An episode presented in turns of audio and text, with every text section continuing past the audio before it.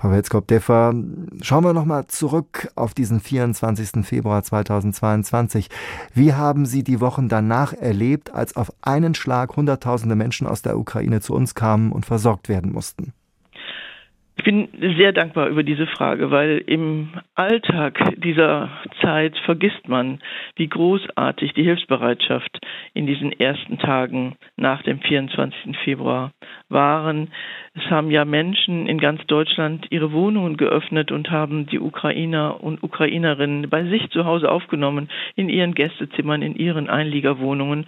Und wir haben in unseren Caritas-Einrichtungen gespürt, wie die Hauptamtlichen und die Ehrenamtlichen die Ärmel aufgekrempelt haben und alles möglich gemacht haben, um den Ankommenden zu helfen, in den Bahnhofsmissionen, in den Kindergärten, auch in den Behinderteneinrichtungen der Caritas. Überall ist man zusammengerückt, hat Platz geschaffen und hat die Menschen, die aus den Kriegsgebieten kamen, hier wirklich mit großer Offenheit aufgenommen. Schauen wir auf die aktuelle Situation der Ukrainerinnen und Ukrainer. Deren Bildungsniveau ist hoch. 45 Prozent der 25 bis 59-Jährigen haben einen akademischen Abschluss.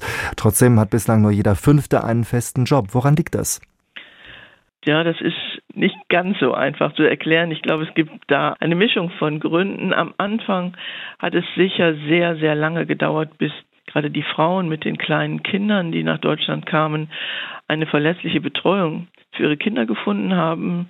Und äh, mit dieser Betreuung war ja dann erst die Voraussetzung dafür geschaffen, dass man auch an einem Sprachkurs teilnehmen konnte. Und Sie alle wissen, äh, ohne Sprache ist es schwierig, einen verlässlichen Arbeitsplatz zu finden. Inzwischen wissen wir, dass für die allermeisten Kinder gerade im Schulalter sowieso eine gute Betreuung gefunden ist. Und jetzt kommt es eben darauf an, dass die Jobcenter auch intensiv die äh, Geflüchteten unterstützen bei der Suche nach einem Arbeitsplatz. Und da möchte ja der Bundesminister jetzt auch die Taktung intensivieren, äh, mit der die Beratung angeboten wird. Ich glaube, das ist dringend notwendig. Die Kinder haben Sie gerade schon angesprochen. Nach Angaben des Bundesamtes für Bevölkerungsforschung besuchen inzwischen alle schulpflichtigen Jungen und Mädchen aus der Ukraine in Deutschland eine Schule und 70 Prozent der drei bis sechsjährigen einen Kindergarten. Wie gut kommen denn diese Kinder und Jugendlichen im deutschen Kita- und Schulsystem zurecht? Mhm.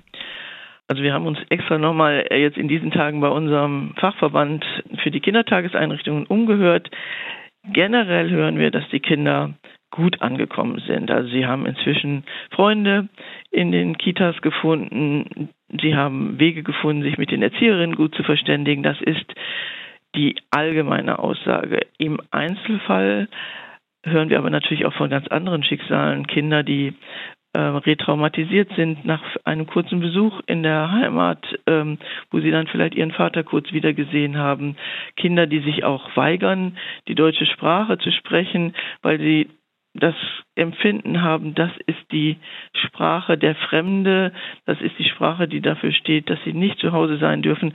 Also da sind auch unsere Erzieherinnen und Erzieher zum Teil im Einzelfall sehr stark gefordert, geeignet, auf das Kind zuzugehen, psychologisch klug, diese Defizite, diese Gefährdungen wahrzunehmen, um den Kindern dann wirklich zu helfen. Immerhin eine gute Nachricht bei diesen belastenden Lebensumständen ist, dass die meisten ukrainischen Geflüchteten inzwischen eine eigene Wohnung gefunden haben, dorthin umgezogen sind. Welche Herausforderungen waren denn da am größten angesichts der Wohnungsnot in Deutschland? Mhm.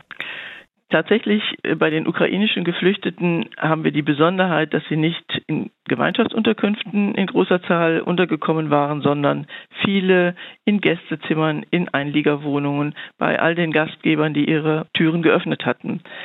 Natürlich ging das nur eine begrenzte Zeit, gerade weil durch diese familiäre Nähe auch zusätzlich zum Thema Wohnen weitere Themen auf die Gastgeber einprasselten, Beratungsunterstützung bei der Jobsuche und ähnlichem. Und dann war es schon wichtig, dass wir mit den Familien zusammen nach Wohnungen gesucht haben.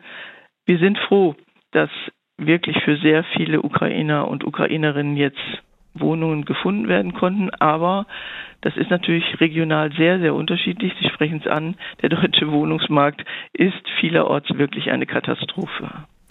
Es besteht ja nun die Möglichkeit, dass Russland diesen Krieg gewinnt. Experten gehen davon aus, dass dann die Zahl der Menschen, die aus der Ukraine fliehen, nochmal extrem ansteigen wird. Was dann? Würde Deutschland das schaffen? Tja, also die Situation ähm, in der Ukraine, der Krieg ist ja im Augenblick für uns alle eine Verzweiflungsgeschichte. Und ähm, je länger der Krieg dauert und je mehr das Land zerstört ist, umso weniger Ukrainer und Ukrainerinnen werden in ihr Land zurückkehren können. Und ganz unabhängig von der Frage, wie viele noch zusätzlich kommen, ist natürlich auch die Frage der Bleibeperspektive derer, die schon jetzt hier sind, äh, eine Frage, die uns alle sehr umtreibt. Ich glaube, wir sind gut beraten, davon auszugehen, dass die Menschen, die jetzt hier sind, mehr als zwei oder drei Jahre noch hier bleiben werden. Wir müssen ihnen faire Perspektiven auf dem Arbeitsmarkt eröffnen, damit überhaupt die Situation für beide Seiten, für das Gastgeberland und für die Menschen, die kommen, erträglich wird. Die interessantesten Interviews zu den spannendsten Themen des Tages. Das ist SWR aktuell im Gespräch. Jetzt in der ARD Audiothek abonnieren.